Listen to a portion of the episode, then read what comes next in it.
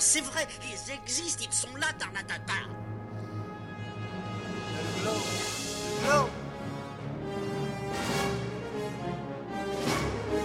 Il faut qu'on pète.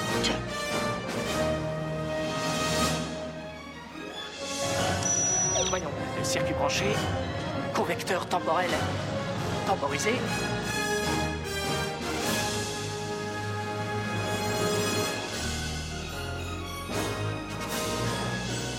Bonjour, bienvenue sur Histoire d'en dire plus. Aujourd'hui, on s'attaque à un gros film, euh, premier d'une longue série et même qui a donné lieu au Marvel Universe en quelque sorte. J'ai nommé Spider-Man, réalisé par Sam Raimi. C'est parti, mon kiki. Alors, Spider-Man, c'est le film américain réalisé par Sam Raimi, sorti en 2002.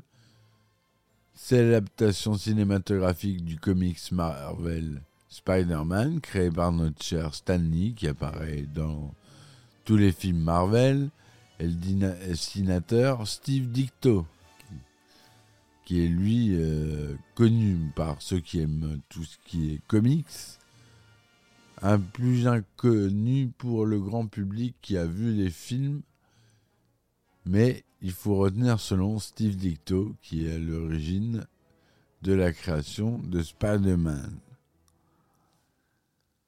Il a donné lieu à deux suites dans cette série, en fait. hein. Il y a plusieurs euh, générations de Spider-Man. C'est la première génération, celle-ci. On a eu Spider-Man 2 en 2004 et Spider-Man 3 en 2007. Donc euh, c'est la série avec euh, l'acteur Tobey Maguire en tant que Spider-Man. On retrouve William Dafoe qui joue le méchant, Kirsten Dunst qui joue euh, la jeune fille en détresse, James Franco joue le fils du méchant et Rosemary Harris qui joue une euh, journaliste. La société de production, c'est Marvel Enterprise. C'était pas encore Marvel euh, Studio à l'époque. Ils avaient nommé ça Marvel Enterprise, qui avait été créé pour l'occasion. Laura Siskins Production et Columbia Pictures. C'est un film de 121 minutes. Et il est sorti, comme je vous l'ai dit, en 2002. Le synopsis. Orphelin, Peter Parker est élevé par sa tante May et son oncle Ben dans le borough de Queens à New York. Il est victime d'humiliation de la part de ses camarades de lycée, sauf de son meilleur ami Harry Osborn qui le défend.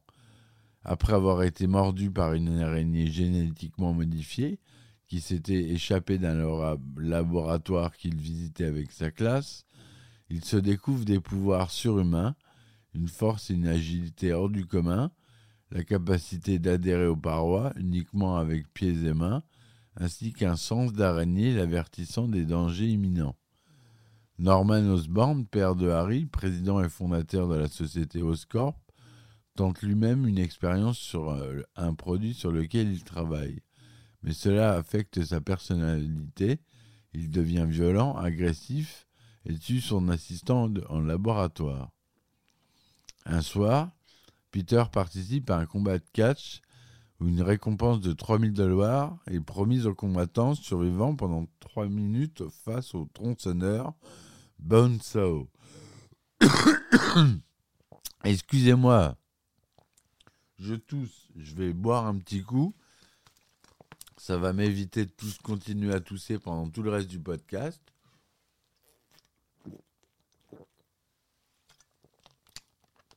Voilà, excusez-moi. Donc, le but du jeu, c'est de tenir 3 minutes face euh, à Bonso, le catcheur. Il y participe sous l'identité de Spider-Man et réussit à battre le catcheur en 2 minutes. Après le combat, l'organisateur refuse de lui donner la récompense, ne lui donnant que 100 dollars. Au même instant, l'organisateur malhonnête se fait braquer par un voleur.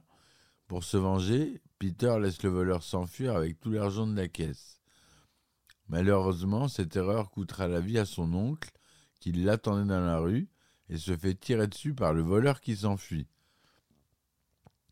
Peter remet alors son habit de Spider-Man et poursuit le voleur. Il le rattrape et le neutralise, mais ce dernier trébuche et passe à travers une fenêtre, se tuant en contrebas. Se sentant responsable de la mort de son oncle, le jeune homme se fabrique le célèbre costume de Spider-Man et décide d'utiliser ses nouveaux pouvoirs pour faire le bien. Plus tard, Norman Osborn perd sa société, ses délégués décidant de vendre son entreprise à Kest et est contraint de démissionner. À la suite de cela, il devient le bouffon vert et attaque la ville de New York et tue ses anciens délégués. Mais Spider-Man le neutralise. Norman change radicalement de personnalité et oblige son fils à rompre avec Mary Jane. Kirsten Dunst. Remettant son costume de bouffon vert, celui-ci capture Spider-Man et lui propose une alliance pour détruire la ville. Après avoir sauvé un bébé d'un incendie, Spider-Man tombe à nouveau sur le bouffon vert et l'affronte en réponse à son offre. Offensé, le bouffon vert envoie Tante Marie à l'hôpital et prend en otage Mary Jane ainsi que des scouts. Puis le bouffon vert laisse le choix à Spider-Man. Choisir de sauver soit Mary Jane, soit les jeunes enfants, et précipite tous les deux dans le vide. Spider-Man parvient cependant à sauver tout le monde, mais le bouffon vert le balance dans un bâtiment abandonné et lui inflige une sévère correction. En déclarant vouloir tuer Mary Jane, Osborn provoque la colère de Peter, qui reprend le dessus sur lui, et ce dernier découvre que c'est le père de Harry qui se cache sous le masque du méchant Osborn et tente de tuer Peter avec son planeur. Mais le jeune homme esquive et Osborn étant broché par sa propre arme. Tout juste avant de mourir, Osborn dit à Peter de ne rien dire à personne. Lors des funérailles, Mary et Jane va voir Peter pour lui avouer ses sentiments, l'embrasse, mais celui-ci, refusant de mettre sa vie en danger, ne lui offre que son amitié. Voilà. Pour ce qui est du résumé du film, donc à la réalisation, on a notre cher Sam Raimi, que j'avais évoqué déjà dans un podcast euh, sur euh, Evil Dead. Son premier film a tourné à 20 ans pour 300 000 dollars. Et là, je vais vous parler d'un film avec un budget de 139 millions de dollars. Là, on commence à arriver dans les blockbusters. C'est pas, on commence, on est en plein dedans, 139 millions de dollars, c'est énorme.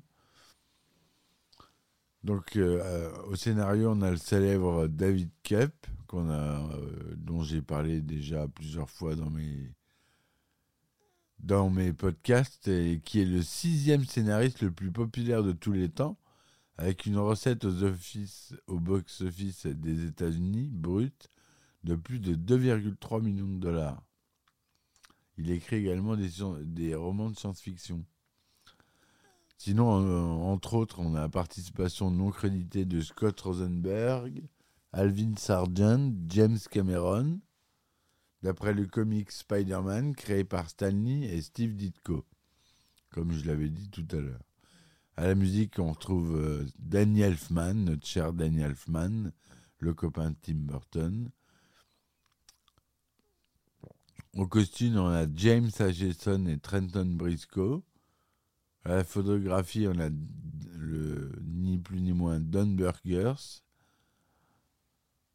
célèbre directeur de la photographie. Au montrage, Bob Moraski. Comme je vous l'ai dit, le budget est de 139 millions de dollars. Il est tourné en couleur de luxe 35 mm 1,85e avec du matériel Panavision. Son DTS son Dolby Digital SDDS et pour une des premières fois en Dolby Atmos. Le film est sorti aux États-Unis le 3 mai 2002 et en France le 2 juin 2002. Aux États-Unis, il est classifié accord parental recommandé, en France tout public. Toby Maguire joue Peter Parker, Spider-Man. William Dafoe, Norman Osborn, le bouffon vert. Kirsten Dunst joue Mary Jane Watson. James Franco, Harry Osborn. Rosemary Harris, May Parker. Cliff Robertson, Ben Parker. J.K. Simon, J. Jameson. Bill Nunn joue Robbie. Elizabeth Banks joue Betty Brandt, etc., etc. Et on a Stanley qui apparaît euh, comme un vieil homme dans le film. C'est sa première apparition puisque c'est le premier film réellement Marvel. euh. donc euh, il apparaît dans un. Après, il apparaîtra toujours dans le même rôle, le rôle du vieil homme. En 1985, Marvel Comics ouvre une enchère pour les droits d'adaptation de Spider-Man. Seul Menahem Golan, propriétaire du studio Canon Group, enchérit pour 225 000 dollars, mais à condition de lancer la production avant avril 90. À cette époque, la société Canon a produit Superman 4 avec Christopher Reeves, Tob Hooper, Massacre à la tronçonneuse Poltergeist, puis Joseph Zisto planche à l'époque successivement sur l'écriture d'un projet qui tienne la route. Mais la société Canon est en difficulté financière, tandis que Menahem Golan fonde un studio nommé 21 Century Film Corp. Son associé, Yoram Globus, reste à sa tête de Canon qui est absorbé par Pathé Communications, alors dirigé par Giancarlo Paretti. En avril 89, Paretti et Globus transfèrent les droits de Spider-Man à 21 Century Film Corp, accord confirmé en juillet 89 par Marvel, qui repousse la production à janvier 92. MGM, qui a récupéré les droits de la 21 Century Fox après sa faillite, contestera ce transfert initié par Paretti. 21 Century vend les droits de la société de distribution télévisuelle à Viacom en 89 et les droits vidéo à RCA Columbia. Vous allez voir, c'est compliqué. Hein. Co-entreprise entre RCA et Columbia Pictures, vendue en septembre 89 par Coca-Cola à Sony. Donc ça passe de main en main depuis le début, de 89 en 91, Marvel 21 Century et Carolco passent un accord pour produire un film avant mai 96 avec l'intention de prendre James Cameron comme réalisateur. Cameron, qui a travaillé avec Carolco sur Terminator 2, propose un scénario long et ambitieux qui met en scène l'homme sable et électro. Mais la société Carolco fait faillite en 96. MGM achète une partie de la société Carolco et réclame les droits de Spider-Man. Les droits sont coincés dans un nom juridique dont lui a le pendant près de 10 ans. Vous voyez tout ce que je vous ai donné comme nom de société de production, vous imaginez bien que c'est le bordel. Plusieurs procès sont lancés. Golan, au travers de la 21 Century, réclame dès 1993 son, que son nom apparaisse dans le générique comme producteur du futur film de Carolco. Puis Carolco intente des procès contre Sony et Viacom qui lancent eux aussi des contre-procès. En 1994, MGM entame un procès, mais la période est difficile avec les soucis judiciaires de l'affaire du Crédit Lyonnais, mêlant Giancarlo Paretti, Pathé Communications, MGM et Kirk Kerkorian. La banqueroute de Marvel ne simplifie en rien. Le 2 mars 1999, au bout de huit années de procès, Columbia Pictures et sa maison mère Sony Pictures Entertainment obtiennent les droits de produire des films de Spider-Man réclamés par MGM. Plusieurs procès avaient été initiés à la suite des ventes des droits par Marvel à trois sociétés indépendantes dans les années 80, l'une ayant licencié la production de la télévision et la vidéo à Viacom et Sony. La MGMP aurait de, son côté hérité ou conclu un contrat de droit pour le cinéma de l'une des sociétés disparues entre-temps.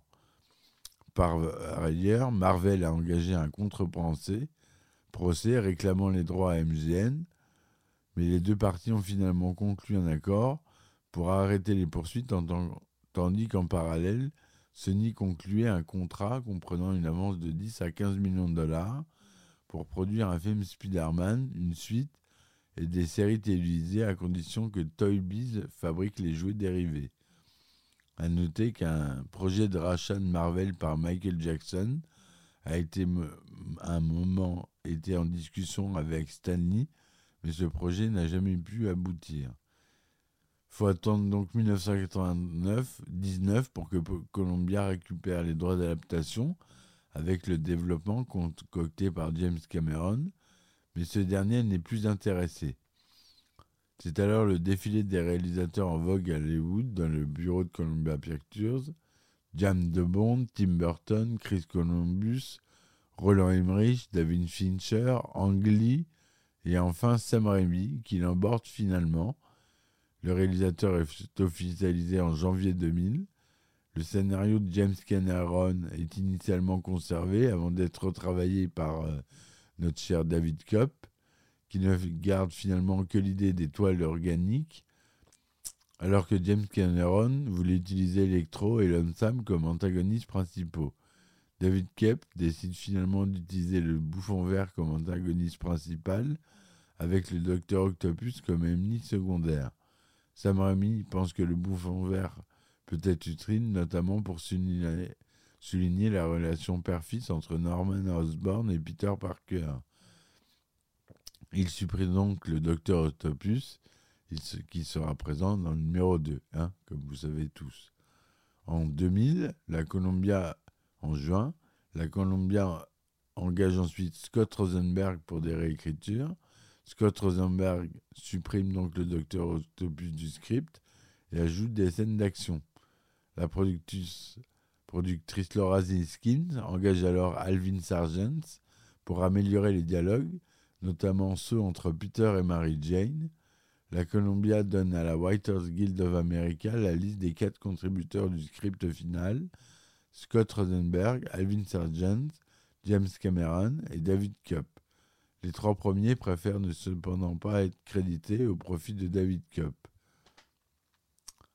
Le tournage débute en janvier 2001 à Culver City en Californie. Plusieurs, plateaux des Sony Pictures Studios sont utilisés, notamment pour le décor de la maison des Parker à Forest Hills ou encore le combat de catch. Une scène d'action est en partie tournée à Downey, et à Los Angeles, une salle du musée d'histoire naturelle est utilisée pour la scène se déroulant dans le laboratoire de l'Université Columbia où Peter est mordu. Le Pacific Electricity Building sert de décor au bureau, au bureau du Daily Bugle, alors que le Greystone Mansion est utilisé pour les scènes d'intérieur de la demeure de Norman Osborn. En avril 2001, quatre costumes de Spider-Man sont volés durant le tournage. Sony offre 25 000 dollars de récompense pour leur retour. Ils seront retrouvés 18 mois plus tard lorsqu'un ancien agent de sécurité du studio et un complice seront arrêtés. Après plusieurs mois de tournage en Californie, la production sera à New York pour deux semaines. Des scènes sont tournées sur le pont de Queensboro à la bibliothèque Law Memorial et la New York Public Library ou encore sur un rooftop du Rockefeller Center. Le Rock Building de Manhattan est utilisé pour les plans extérieurs du Daily Bugle. L'équipe retourne ensuite à Los Angeles où le tournage s'achève.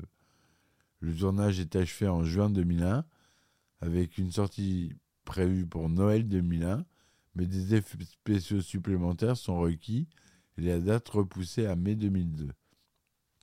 Ainsi, une scène tournée présentait une scène où le super-héros attrape un hélicoptère Eurocopter AS-357 dans lequel un groupe de braqueurs de banque cherche à fuir. L'appareil est brusquement stoppé en plein vol, puis propulsé vers l'arrière, vers ce qui semble être un filet. on comprend que c'est en fait une toile d'araignée gigantesque filée entre les tours jumelles du World Trade Center. La scène a été enlevée après les attentats du 11 septembre, mais les tours apparaissent furtivement à quelques endroits du film où cette scène apparaît dans la première bande-annonce. La scène dans laquelle Peter Parker attrape les aliments projetés en l'air lorsque Mary-Jane glisse dans la cantine ont été tournées sans l'aide d'effets spéciaux numériques et a nécessité plus de 156 prises. La bande originale du film a été composée par Danny Elfman en 2002 sous le titre Spider-Man Original Machine Picture Scores. En France, il réalisera plus de 6 459 000 entrées. Aux États-Unis, il rapportera 403 703 000 dollars pour un total de 825 millions de dollars, ce qui est bien pour un premier film de super-héros. En France, ça fait lui le film de super-héros le plus rentable en France, jusqu'à être dépassé par Avenger Games en 2019. Entre 2002 et 2012, le film Spider-Man a été sélectionné 79 fois dans diverses catégories et a remporté 16 récompenses. Lauréat de la meilleure bande-annonce de la meilleure voix de doublage pour Spider-Man, lauréat de la bande-annonce d'or.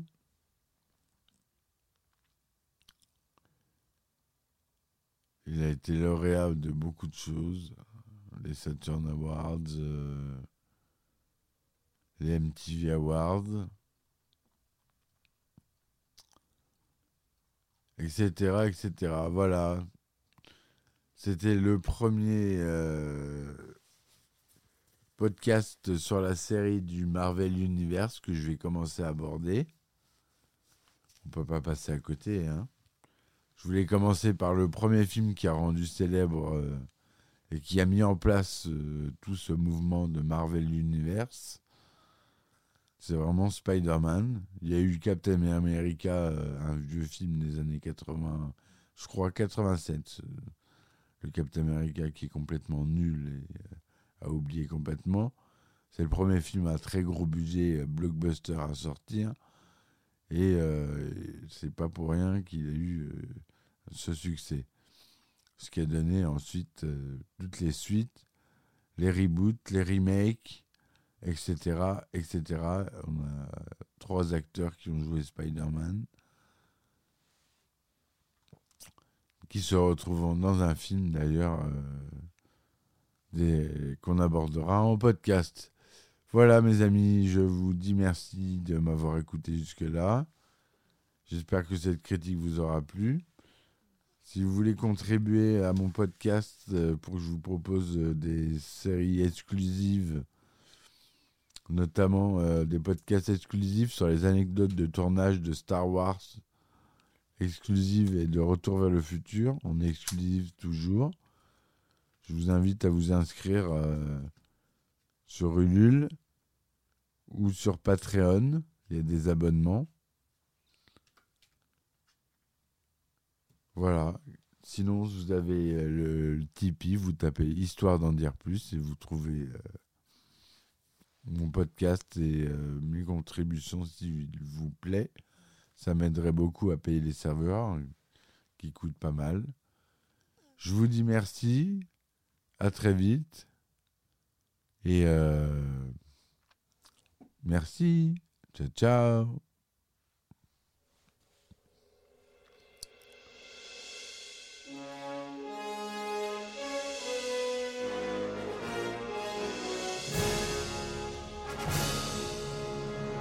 Eh ben attendez, Allez, cul sec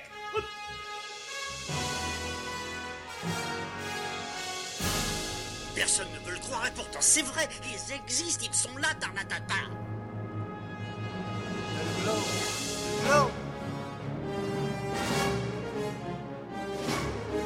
Il faut qu'on pète